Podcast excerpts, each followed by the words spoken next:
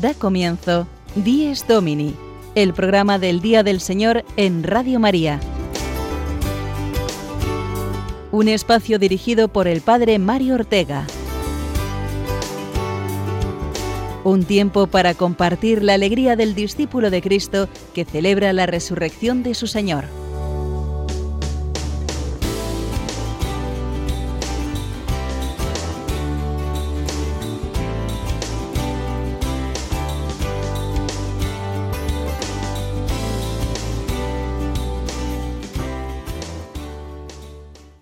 Buenos días amigos de Radio María, una semana más con todos vosotros, con la alegría de compartir hoy un domingo muy especial y solemne, muy querido, el Corpus Christi, que hoy celebra toda la Iglesia, aunque en muchos lugares de España ya eh, lo vienen celebrando desde el pasado jueves.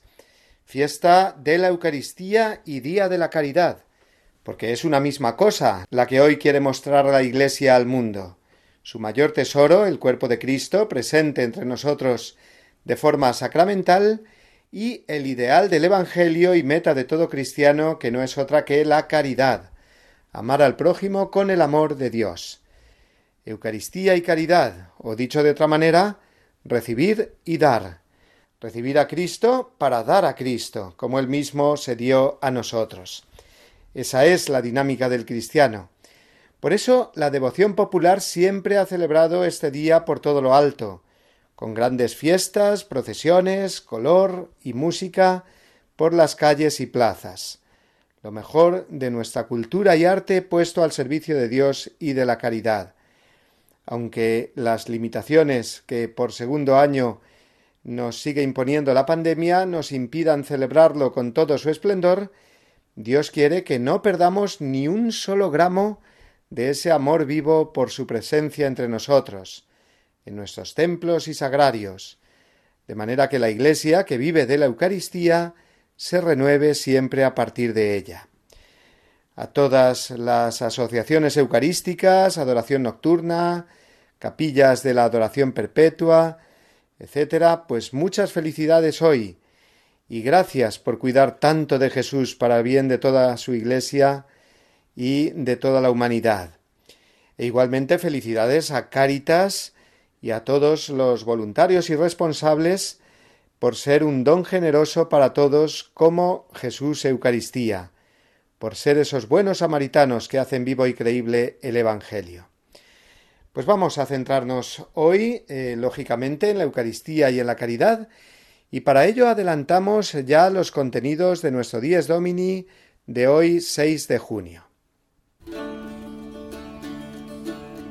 Comenzaremos con el Evangelio de la liturgia de hoy, el pasaje de San Marcos que nos describe la institución del Santísimo Sacramento. Compartiremos poesía, canción y reflexión en torno a este gran misterio de amor. Y después contaremos una semana más con la anécdota eh, del padre Julio Rodrigo desde su parroquia. Para hablarnos de la labor de Cáritas en este Día de la Caridad, tendremos con nosotros a Segundo Mesado, que es director de Cáritas en la Vicaría Séptima de la Archidiócesis de Madrid. Él nos hablará también del lema de este año, Pan, Partido, Alimento de Fraternidad. También hablaremos del corazón de Jesús, en cuyo mes nos encontramos y cuya solemnidad celebraremos el próximo viernes. Contaremos para ello con los testimonios del Padre Santiago Arellano, de Sor María Alegría, religiosa clarisa del Sagrado Corazón, y del matrimonio formado por Fernando Fernández y Laura Linares. Y para finalizar, como cada domingo, el recuerdo de los santos que celebraremos esta semana, que traen para nosotros Pablo Esteban y Marina Cornide. Evangelio según San Marcos, capítulo 14, versículos del 12 al 16 y del 22 al 26.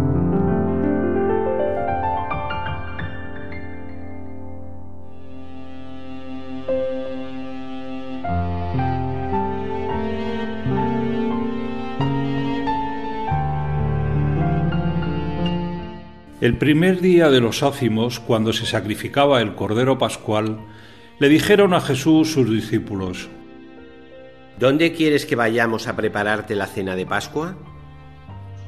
Él envió a dos discípulos diciéndoles, Id a la ciudad, encontraréis un hombre que lleva un cántaro de agua, seguidlo, y en la casa en que entre, decidle al dueño, el maestro pregunta, ¿dónde está la habitación en que voy a comer la Pascua con mis discípulos? Os enseñará una sala grande en el piso de arriba, arreglada con divanes. Preparadnos allí la cena. Los discípulos se marcharon, llegaron a la ciudad, encontraron lo que les había dicho y prepararon la cena de Pascua.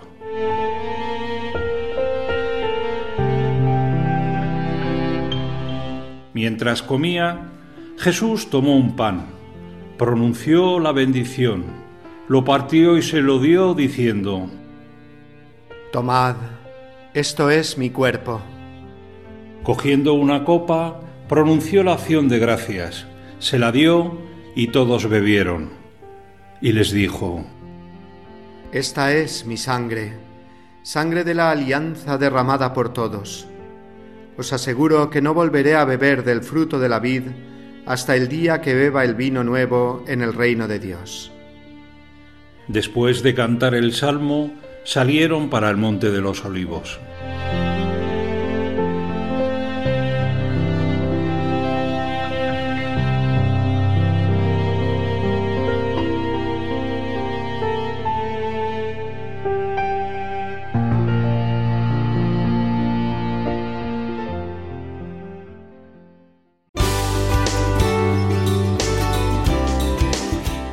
Domini, el programa del Día del Señor en Radio María.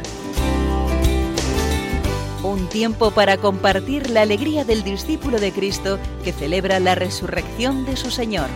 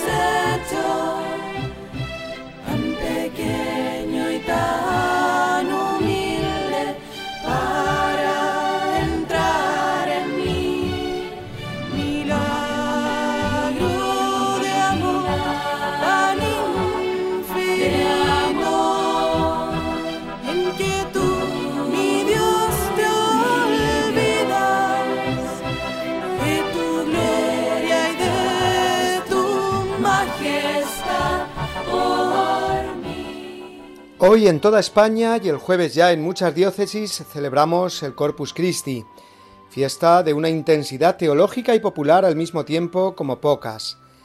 Fiesta que celebramos por segundo año consecutivo con las consecuencias de la pandemia que impiden de nuevo sacar a las calles con solemnidad las preciosas custodias que contienen a Cristo Eucaristía y acrecientan la devoción personal y eclesial al Santísimo Sacramento. Sabemos que la procesión del Corpus Christi no es una procesión más, entre otras. Mientras que en las demás sacamos a las calles las imágenes de Cristo, de la Virgen o de los santos, en este domingo es el mismo Jesús realmente presente en el sacramento eucarístico el que sale en procesión. ¿No lo hará este año tampoco? Pues con la solemnidad que nos gustaría, entre cantos, pétalos de flores, incienso, tomillo y romero por nuestras calles y plazas, no. Bien que lo sentimos, ¿verdad? Pero si tenemos en cuenta la razón por la que Cristo instituyó el sacramento de la Eucaristía, no podemos dudar de que Él salga. Claro que sale en procesión, todos los días lo hace, del cielo al altar, y de ahí a nuestra alma, del altar al sagrario, y del sagrario a la custodia, de ahí también a las casas de los enfermos, a los hospitales. Jesús está siempre saliendo y entrando en el corazón que quiere recibirlo. El Corpus Christi es un viajero continuo, es alimento en el camino, es viático que nos acompaña en el paso a la vida eterna, y es también ese pan para partir y compartir con los más necesitados. De eso hablaremos en unos minutos.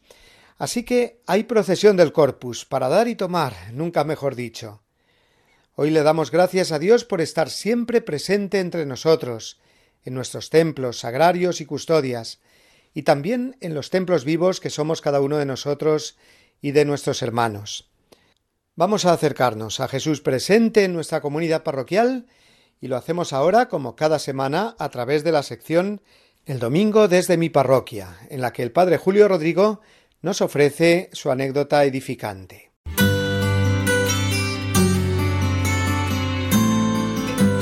El domingo desde mi parroquia. Una reflexión a cargo del Padre Julio Rodrigo.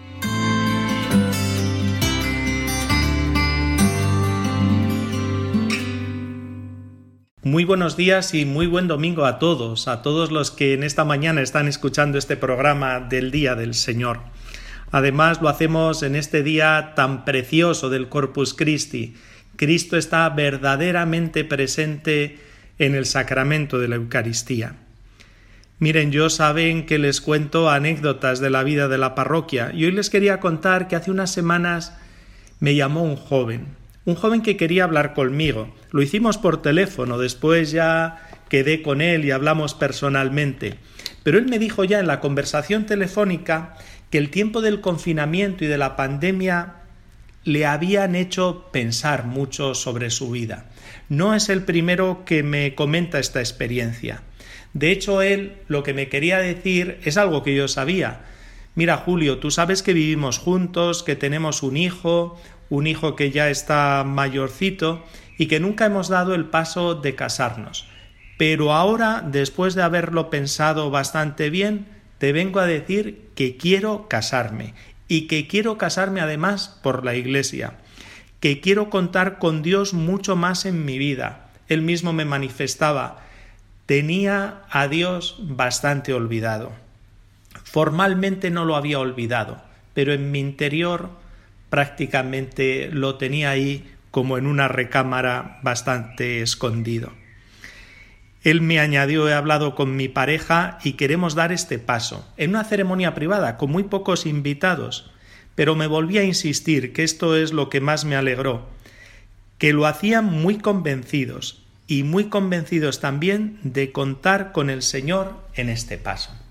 Créanme que me llenó de una satisfacción muy grande, sobre todo por ver la acción de Dios en la vida de las personas, y que no es el único caso que se me ha presentado en estos últimos días. De hecho, con motivo de las primeras comuniones he animado a una pareja a que den también este paso de casarse y ya lo estamos organizando. Detrás de muchas parejas que no se casan no es que haya un rechazo explícito. Yo con tantas que hablo veo que esto no sucede. Lo que hay es miedo a proceder al matrimonio, puesto que son muchos los matrimonios que se rompen, todos vemos que la institución familiar atraviesa una gran crisis y esto hace que muchos sientan vértigo de celebrar su boda. En fin, les comento estas experiencias porque me han llenado de alegría y a la vez he dado profundas gracias a Dios. Y estas experiencias me han reafirmado en seguir presentando la belleza del matrimonio. Recuerdo que el Papa Francisco en ese precioso documento la alegría del amor, Amoris Leticia, decía que el deseo de la familia permanece vivo, especialmente entre los jóvenes, y eso motiva a la Iglesia. Y lo veo constantemente. En mi parroquia hay muchas bodas porque es un templo bonito, está en un entorno bonito, Y veo que el Papa tiene razón, que ese deseo permanece vivo. Y esto nos tiene que motivar. Motivar a todos, a todos los cristianos, a proponer a las parejas el matrimonio, a despejar miedos y a proponer el matrimonio como un proyecto de vida bello y atractivo, que lo es, y a resaltar que es una auténtica vocación al amor, por eso es sacramento, que manifiesta ese inmenso amor que Cristo tiene por su iglesia. Nada más, feliz domingo, disfruten de esta fiesta del Corpus y nos volvemos a escuchar el domingo que viene.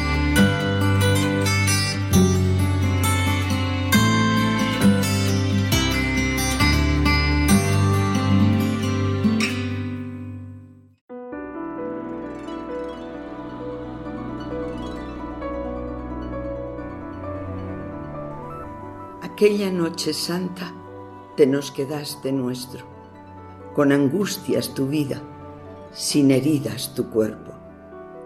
Te nos quedaste vivo porque ibas a ser muerto, porque iban a romperte, te nos quedaste entero. Aquella noche santa, te nos quedaste nuestro, te nos quedaste todo, amor y sacramento, ternura prodigiosa, todo en ti, tierra y cielo. Te quedaste conciso, te escondiste concreto, nada para el sentido, todo para el misterio. Aquella noche santa te nos quedaste nuestro, vino de sed herida, trigo de pan hambriento, toda tu hambre cercana, tú blancura de fuego. En este frío de hombre y en su labio reseco, aquella noche santa, te nos quedaste nuestro. Te adoro, Cristo oculto, te adoro, trigo tierno.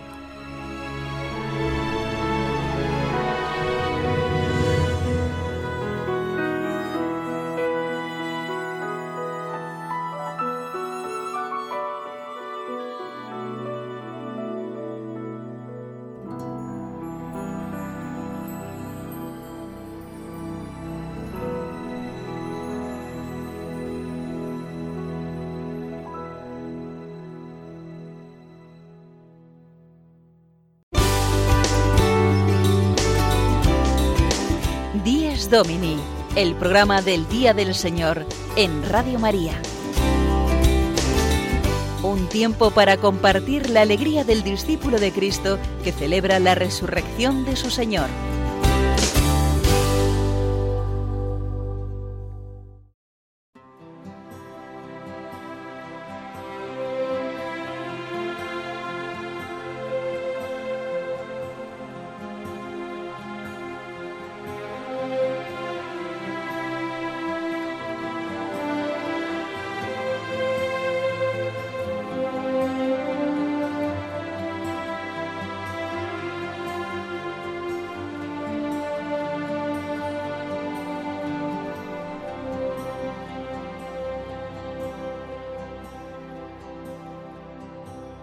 Podría yo tocar el sol y vaciar el mar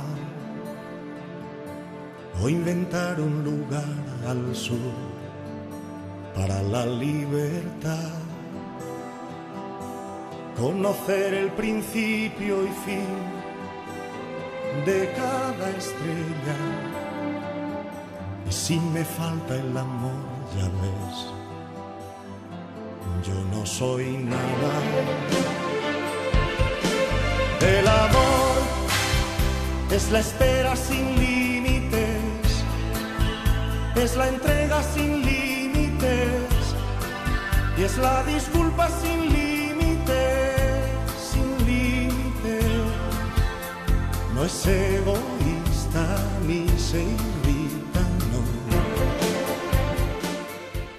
Solemnidad del Corpus Christi, domingo que reluce más que el sol. Esto se decía de los tres jueves. En muchas diócesis fue así el pasado jueves, pero ya sea en jueves o en domingo, lo que hace relucir más que el sol es la celebración de Cristo Eucaristía, pan partido y alimento de fraternidad, que así reza precisamente el lema del Día de la Caridad que celebramos hoy. La Eucaristía nos lleva infaliblemente a la caridad, ya que ese tomó el pan y lo partió, que decimos en la consagración de la misa, va seguido inmediatamente de él y se lo dio a los discípulos. La comunión eucarística, igual que la adoración al Santísimo, nos conducen a la caridad con el prójimo, al perdón, a la entrega de nosotros mismos a los demás. Y si no es así, no es una buena comunión ni una buena adoración. Los verdaderos adoradores y las personas de comunión diaria están llamados a ser auténticos campeones de la caridad, porque tienen mucho pan con mayúscula para compartir. Qué maravilla ver cómo tantas parroquias que cuidan y promueven la adoración eucarística, incluso perpetua, y que cuidan que las celebraciones de la misa y la recepción de la comunión sean los más dignas y devotas posibles, son también las comunidades de fieles que más y mejor trabajan en el ámbito de la caridad y la pastoral social a través de Cáritas y otras instituciones asistenciales de la Iglesia. Pan partido, alimento de fraternidad. De este lema y de la labor caritativa de la Iglesia nos va a hablar esta mañana del Día de la Caridad Segundo Mesado, que lo tengo aquí esta mañana con nosotros que es director de Cáritas en la Vicaría Séptima de la Archidiócesis de Madrid y además coordinador eh, con las otras siete vicarías. Buenos días, segundo. Muy buenos días. Bueno, pues eh, bienvenido a Radio María, en la que nos queremos hacer eco ahora de este Día de la Caridad y en concreto de la labor de Cáritas, que tú ahora nos puedes informar sobre todo mm, de cómo se ha ido desarrollando durante este año tan difícil de pandemia en la que mm, sabemos todos que se ha multiplicado eh, vuestra labor. Muchas gracias por permitirme estar con vosotros. Y es cierto lo que acabas de mencionar, el esfuerzo y el trabajo que se ha venido realizando en una situación muy crítica, eh, que todos la hemos eh, sufrido desde el confinamiento hasta el conocimiento de personas que, como yo, hemos estado hospitalizadas y que desgraciadamente muchos han fallecido por esta u otras causas, pero en cualquier caso ese recuerdo y esa oración permanente Caritas la tiene porque Caritas no es más que un trozo de la Iglesia en donde estamos todos comprometidos por nuestra propia fe fundamentalmente. Caritas, a través de sus 455 parroquias que tiene la, diócesis de, la, Archidiócesis de Madrid, eh, ha estado muchas de ellas cerradas, pero con el esfuerzo tanto de los párrocos sacerdotes que estaban en las propias parroquias, cuanto de los voluntarios a través del teléfono, de la proximidad y en algunos casos como eh, en la Vicaría 7, a través de jóvenes que se han acercado a ofrecer su esfuerzo para eh, ayudar a las personas más necesitadas, bien a través del teléfono, bien a través de la entrega de alimentos, bien a través de resolver problemas de carácter administrativo. Y todo ello con una vinculación en donde la comunidad eh, parroquial ha debido y, y en estos casos además ha sentido la necesidad de estar próxima a las personas más vulnerables, más necesitadas. Sí, yo de las cosas que más aprecio de Caritas, desde luego, es esa labor de, por un lado, de sensibilización de la comunidad eh, diocesana, de la comunidad parroquial, y luego también, pues, esa eficacia a la hora de llegar a la gente, entre otras cosas, por la capilaridad tan grande que hay, ¿no? Y organización, pues, eh, preciosa de comunión en la Iglesia entre todos los directores que estáis de Cáritas, entre todos los voluntarios a nivel diocesano y a nivel parroquial. ¿Nos puedes explicar un poquito pues toda esta coordinación, cómo la lleváis? Sí, eh, la, archidiócesis, como conoces, son eh, ocho vicarías. Cada vicaría tiene un director y en, cada director cuenta con un equipo de voluntarios y profesionales que eh, van desarrollando el apoyo a las cáritas parroquiales, porque fundamentalmente la atención a las personas vulnerables se realiza a través de la acogida en las caritas parroquiales. Cuando éstas no pueden hacer esa atención es cuando realmente intervienen los centros arciprestales o las propias vicarías, a través de servicios que van desde ayuda en la vivienda, ayuda a la persona en soledad, eh, temas jurídicos, eh, ayuda al empleo.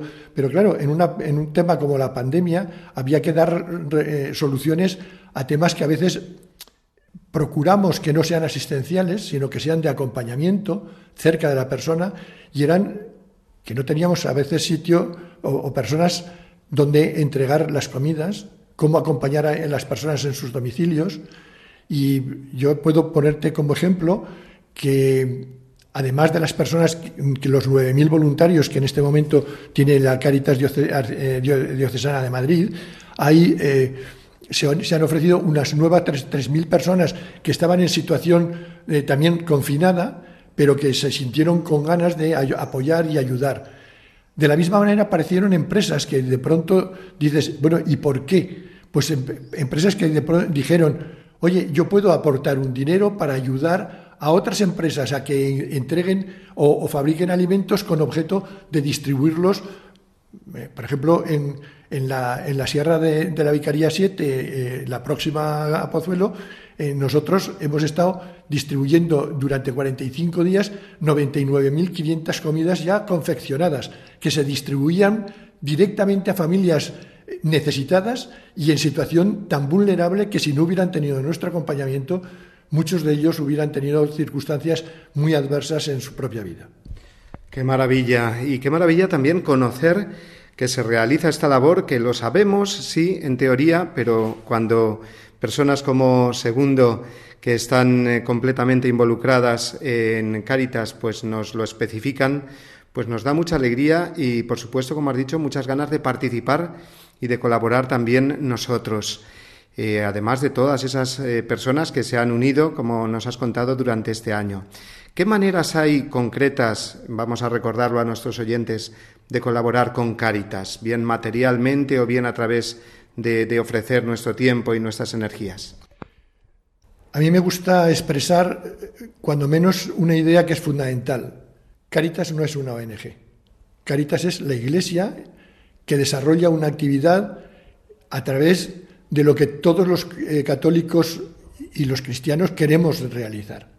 Son las comunidades parroquiales quienes son la Caritas. Otra cosa es que hay toda una comunidad no puede participar. ¿Y qué ocurre? Que al igual que en muchos estamentos eh, y empresas, eh, la empresa es un todo, pero tiene un departamento comercial, un departamento de explotación, un departamento de recursos humanos. Aquí ocurre en este tema de iglesia exactamente lo mismo en el mensaje el pan partido, alimento de fraternidad. Como has dicho al inicio, el pan partido es nuestra Eucaristía con la que nos alimentamos en nuestra fe y en nuestro cuerpo para salir hacia afuera. Y es el Espíritu el que nos impulsa. Si la, comunidad parroquial tuviera conocimiento de todo lo que es su propio entorno y de todo lo que hacen esas personas en nombre de toda la comunidad parroquial, y esas personas son las cáritas parroquiales, todos tendríamos conocimiento y podríamos participar. Yo invito a todas las comunidades parroquiales no a que sean todos voluntarios y se lancen todos a la calle como un hormiguero, no, no, a que conozcan lo que se hace y estén a disposición de aquellas necesidades de las personas más vulnerables, que no solo es dar comida o dar vestido, hay otras cinco eh, condiciones que hay que ayudar a, estar cerca del enfermo, de las personas que no tienen conocimientos hoy día informáticos y necesitan salvar la brecha digital, de todos aquellos que están solos en sus casas y no saben cómo compartir su vida y se convierte en un confinamiento no por un virus, sino porque la soledad les agobia, porque nos hacemos mayores. Yo el primero, ¿eh? Nos vamos haciendo mayores y de pronto vamos perdiendo y nuestras capacidades y nuestra, y nuestra distribución de, sacar hacia afuera todo aquello que hemos sido y lo que queremos todavía ser, seguir siendo.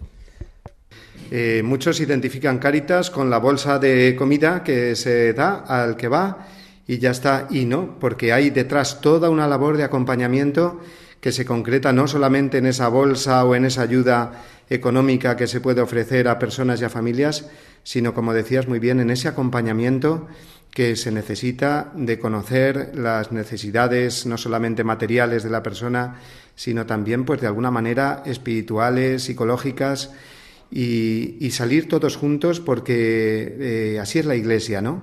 Tiene cuidado de las necesidades materiales, pero sobre todo apunta a ese encuentro fraternal entre todos en la persona y en la caridad de Cristo, ¿verdad? Es exactamente el, mensaje y lo has dicho al inicio.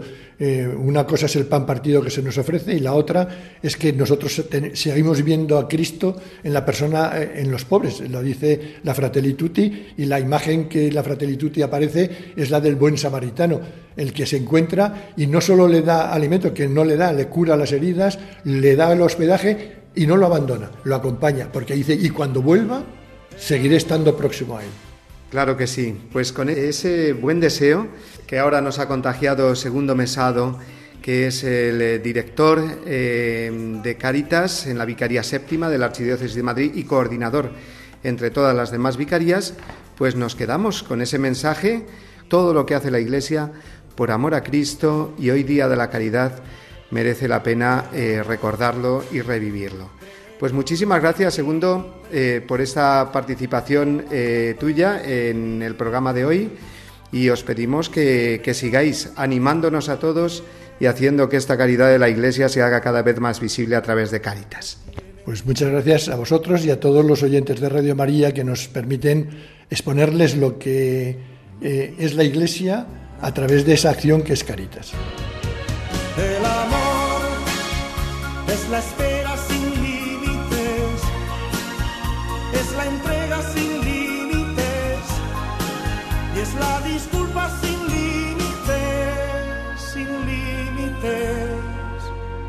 No es egoísta ni se irrita, no. No pide nada. Si tuviere tanta fe como para mover montañas, mas no tuviere caridad, nada soy. Y si repartiere todos mis bienes, y si entregare mi cuerpo para ser abrasado, mas no tuviere caridad, ningún provecho saco. La caridad es sufrida, es benigna. La caridad no tiene celos, la caridad no se pavonea, no se infla. Cuando yo era niño hablaba como niño, sentía como niño razonaba como niño. Cuando me he hecho hombre, me he despojado de las niñerías. Ahora subsisten la fe, la esperanza y la caridad, las tres, mas la mayor de ellas es la caridad.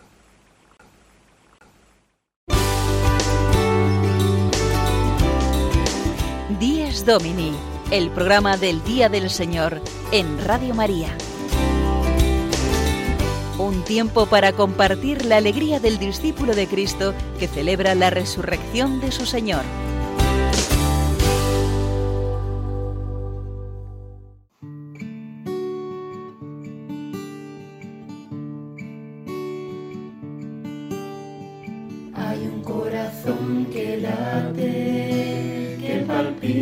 En el sagrario el corazón solitario que se alimenta de amor.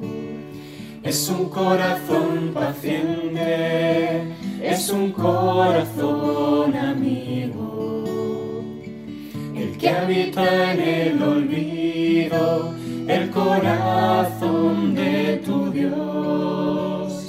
Es un corazón que espera un corazón que perdona, que te conoce y que toma de tu vida lo peor, que comenzó esta tarea una tarde en el Calvario y que ahora desde el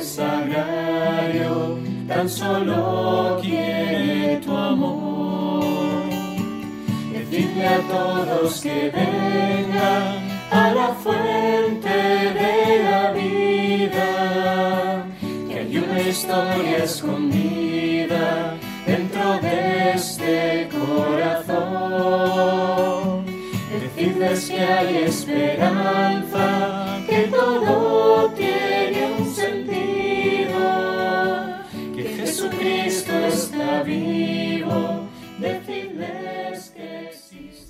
la solemnidad del Corpus Christi que hoy celebramos siempre se enmarca en el mes de junio, el dedicado al corazón de Jesús. Es inseparable la Eucaristía del corazón de Jesús, por supuesto. A través de la comunión con el cuerpo y la sangre de Cristo, entramos en la profundidad de su amor infinito y personal, que es representado por el signo de su corazón abierto. Y así eh, nos lo quiere mostrar la liturgia, puesto que el viernes siguiente al Corpus Christi, o sea, este que viene, celebraremos la solemnidad del Sagrado Corazón de Jesús, esta época de la historia tan turbulenta y confusa que nos ha tocado vivir realmente no conoce el amor de Dios, no conoce lo que es y significa el corazón de Jesús. En la misma Iglesia muchos cristianos no han descubierto aún la sencillez y la profundidad del corazón de Cristo, que compendia todo el Evangelio y que da además la respuesta adecuada a cada corazón humano herido y sediento. La devoción al corazón de Jesús es también la mejor vacuna para librarnos del pecado, de la angustia, del miedo, de la soledad, para convertirnos de verdad y vivir una vida llena de esperanza y de amor, cualquiera que sea nuestra vocación, laicos, sacerdotes, consagrados, todos estamos llamados a ese trasplante cardíaco que significa el que lata en nuestros corazones el mismo corazón de Jesús. Vamos por ello a escuchar tres testimonios de un sacerdote, de una consagrada y de un matrimonio, para ver cómo los cristianos debemos palpitar y amar con un solo corazón. Al padre Santiago Arellano seguramente lo conocéis porque es eh, un asiduo colaborador en Radio María. Lo llamé el otro día porque he sabido que como párroco que es de la parroquia del Sagrado Corazón de Jesús en Talavera de la Reina, en Toledo, está organizando una buena movida del Sagrado Corazón para estos días. Nos lo cuenta él ahora. Padre Mario, qué alegría que me preguntes esto. Y saludo a todos los oyentes de Radio María, que yo lo considero como mi casa también. Pues sí, estoy de párroco de la parroquia del Sagrado Corazón en Talavera de la Reina y está siendo para mí un regalazo eh, extender el culto al corazón de Jesús. De hecho, ahora nuestra ciudad de Talavera de la Reina se consagra. Vendrá don Francisco Cerro a presidir. Primero, que en la parroquia hemos, hemos hecho un monumento al corazón de Jesús. El campanario que antes tenía solo cuatro barras de hormigón, pues ahora está revestido y arriba tiene una imagen del corazón de Jesús con los brazos abiertos, bendiciendo a toda la ciudad y la verdad que, bueno, que vendrá ese día 12 de junio a bendecir el monumento al corazón de Jesús en la parroquia y luego a consagrar la ciudad, la ciudad de Talavera de la Reina, al Sagrado Corazón de Jesús. Ese sábado, Día del Corazón Inmaculado de María, 12 de junio, tendrá en las inmediaciones del Prado ese acto de consagración. Y la verdad es que es un regalo porque al final es ir a la esencia. Ir al corazón de Cristo es ir al amor de Dios, que nos pide reparación, que nos pide unión de amor con Él y eso es la consagración que nos pide confianza y es una gozada conocerle y amarle. Ojalá que todos los oyentes, seguro que, que la mayoría sí, pero quizá alguno justo acaba de encender la radio y el corazón de Jesús le dice, si supieras cuánto te amo, ven a mi corazón, venid a mí los que estáis cansados y agobiados. Bueno, pues todo el regalazo que es el magisterio del corazón de Jesús. Muchas gracias, Padre Mario, por preguntarme y, y animo a todos. Sabéis que los apóstoles del corazón de Jesús tendrán su nombre escrito en el corazón de Cristo y jamás será borrado de él. Así que nada, que Dios os bendiga a todos y hasta pronto. Estaba muy preocupado el otro día el padre Santiago Arellano cuando me envió este audio porque eh, se escuchaban muchos golpes de martillo, como habéis comprobado. Podíamos haber borrado aquí, en Radio María, el ruido de esos martillazos, ciertamente, pero no he querido hacerlo porque eran precisamente eh, los operarios que estaban instalando esa imagen del corazón de Jesús de la que el Padre Santiago nos ha hablado y que será eh, bendecida el próximo sábado. De Talavera nos vamos ahora hasta Cantalapiedra, en Salamanca, donde se encuentran las clarisas del Sagrado Corazón de Jesús, y una de ellas, Sor María Alegría, nos muestra también su vivencia del Sagrado Corazón. El corazón de Jesús para nosotras las clarisas es sencillamente el centro de toda nuestra vida y el que da sentido a todo lo que somos y lo que hacemos. Nos sentimos unas privilegiadas, pues hemos recibido de Dios el regalo inmenso de vivir con Él y solo para Él, aprendiendo a descubrir su mano amorosa en los acontecimientos de cada día, y su presencia cercana en los hermanos, especialmente en los más desvalidos, en las ancianas, en las hermanas que sufren, y al mismo tiempo dejándonos modelar por Él para ir adquiriendo poco a poco sus mismos sentimientos, sus ilusiones y sus actitudes.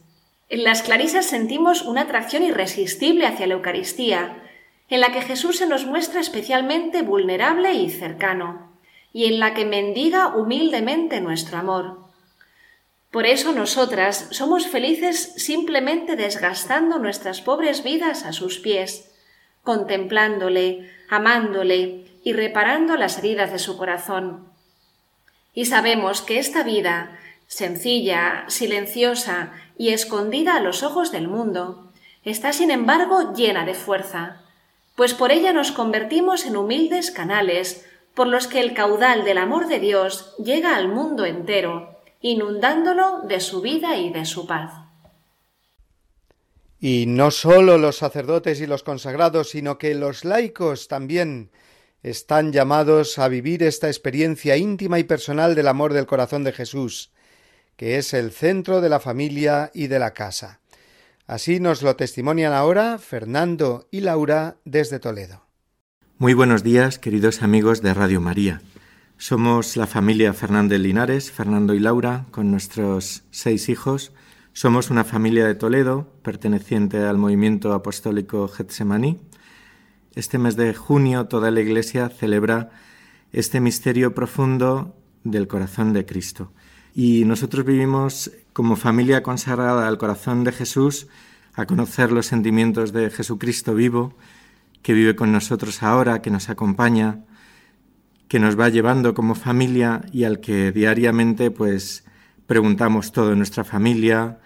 Unos meses después de nuestro matrimonio también eh, tuvimos un acto muy importante para nosotros en nuestro propio hogar, eh, que fue la entronización de la imagen del corazón de Jesús.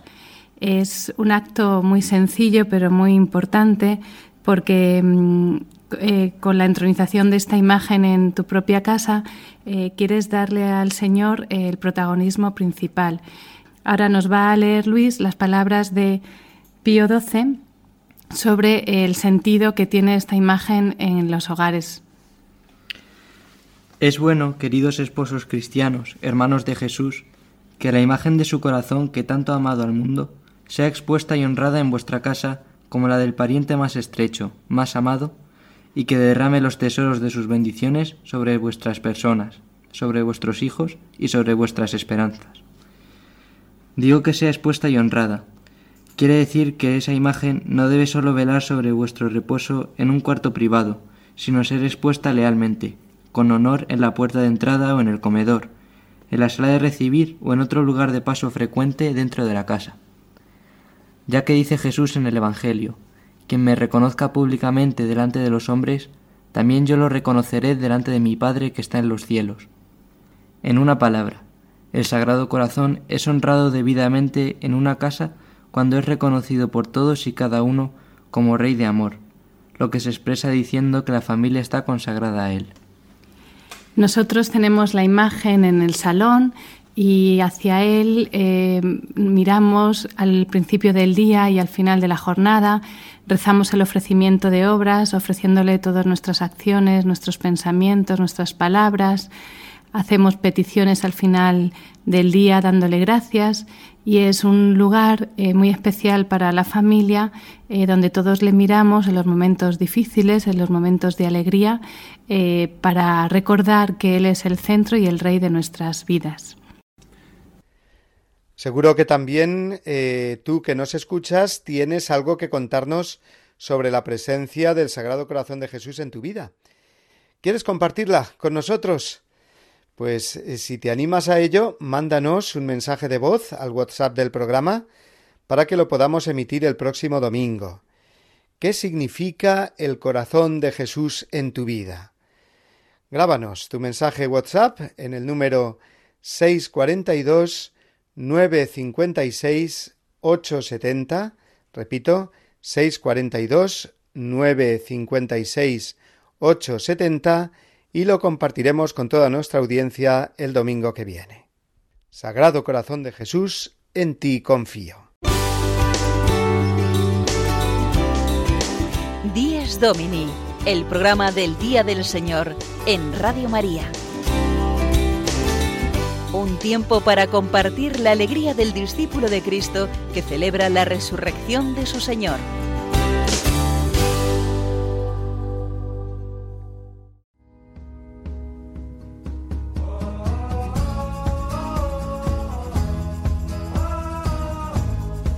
Santos en nuestro caminar. Un repaso a los santos que celebraremos esta semana por Pablo Esteban y Marina Cornide.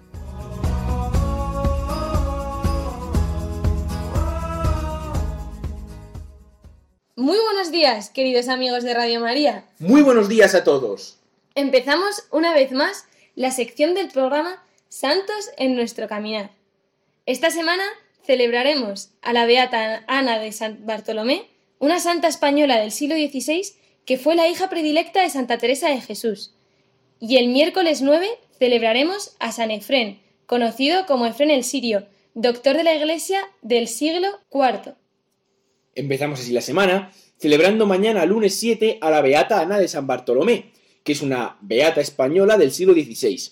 Nació en Toledo en 1549, en el seno de una familia católica. Profesó en el convento de San José de Ávila, en noviembre de 1570, mientras Santa Teresa estaba fundando en Salamanca. Fue la primera hermana de velo blanco o hermana lega que Teresa de Jesús admitió en su primer Carmelo. Unos meses después tuvo lugar el primer encuentro entre ambas mujeres, y desde ese instante se estableció una estrecha amistad que perduró toda la vida. Nos ha parecido entrañable cómo unas navidades Santa Teresa se rompió el brazo, y Ana de San Bartolomé se convirtió en su compañera inseparable.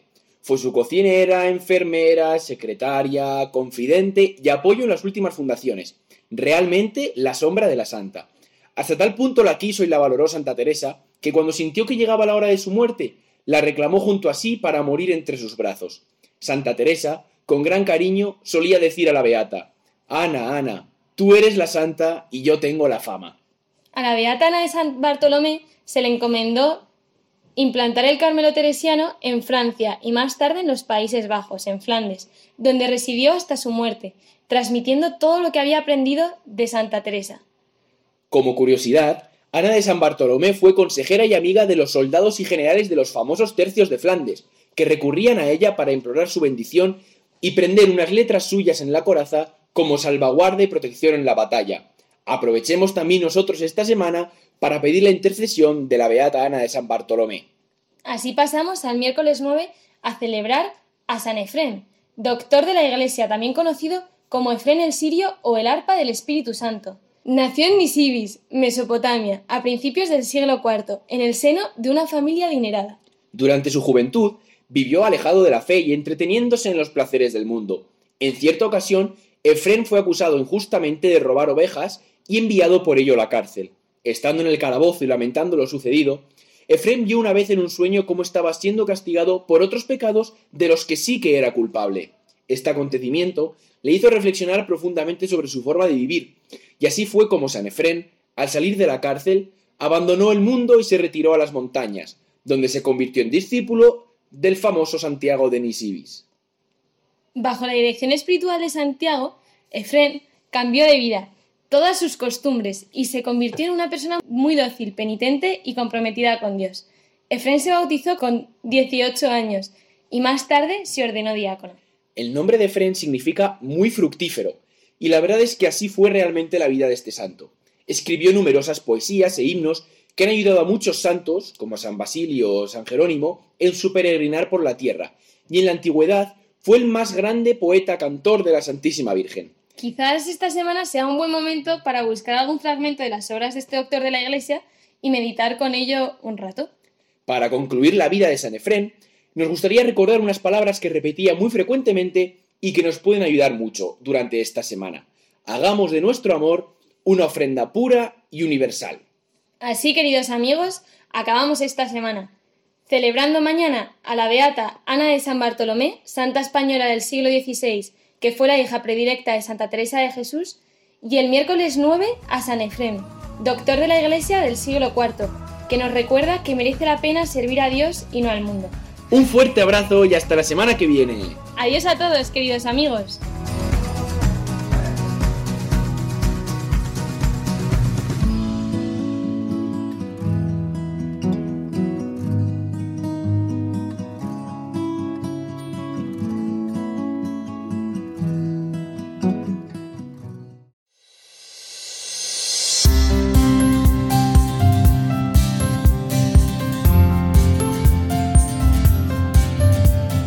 Con la alegría propia de hoy, alegría de Eucaristía y del Día de la Caridad, vamos llegando ya al final de nuestro tiempo, en el que hemos compartido muchas cosas juntos. Oraciones, canciones, reflexiones, la anécdota semanal del Padre Julio Rodrigo, el testimonio hoy del director de Cáritas de la Vicaría Séptima de Madrid, el laico Segundo Mesado, y también el testimonio sobre la devoción al corazón de Jesús del Padre Santiago Arellano, de Sor María Alegría, de las Clarisas del Sagrado Corazón de Cantalapiedra, y del matrimonio formado por Fernando y Laura, del movimiento apostólico Getsemaní desde Toledo. Para acabar, como habitualmente hacemos, con los santos de esta semana y la presentación que de ellos nos han hecho la joven pareja Pablo Esteban y Marina Cornide. En este mes del corazón de Jesús y de su próxima solemnidad, os recuerdo lo que ya antes hemos propuesto. Todos los que quieran enviarnos su testimonio sobre la devoción al corazón de Jesús, o alguna oración o petición para compartir, lo pueden hacer enviándonos un mensaje de voz al WhatsApp del programa, cuyo número recuerdo una vez más, 642 956 870. Pues nada más, queridos amigos, con el pensamiento puesto en esa bendición que podamos recibir eh, hoy con el Santísimo Sacramento en nuestras parroquias, un servidor os la envía ya anticipada desde aquí y de todo corazón, junto con el abrazo de todos los que realizamos este programa del Día del Señor. Que paséis una muy feliz semana y hasta el domingo que viene, si Dios quiere.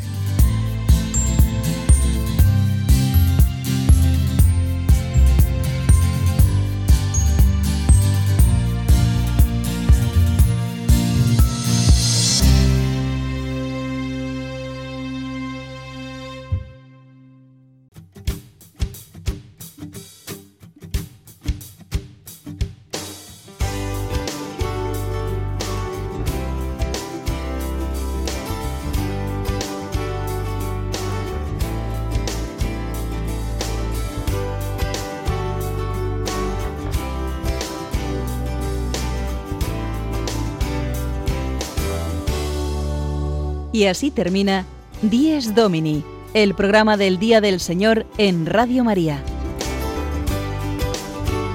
Un espacio dirigido por el Padre Mario Ortega. Un tiempo para compartir la alegría del discípulo de Cristo que celebra la resurrección de su Señor.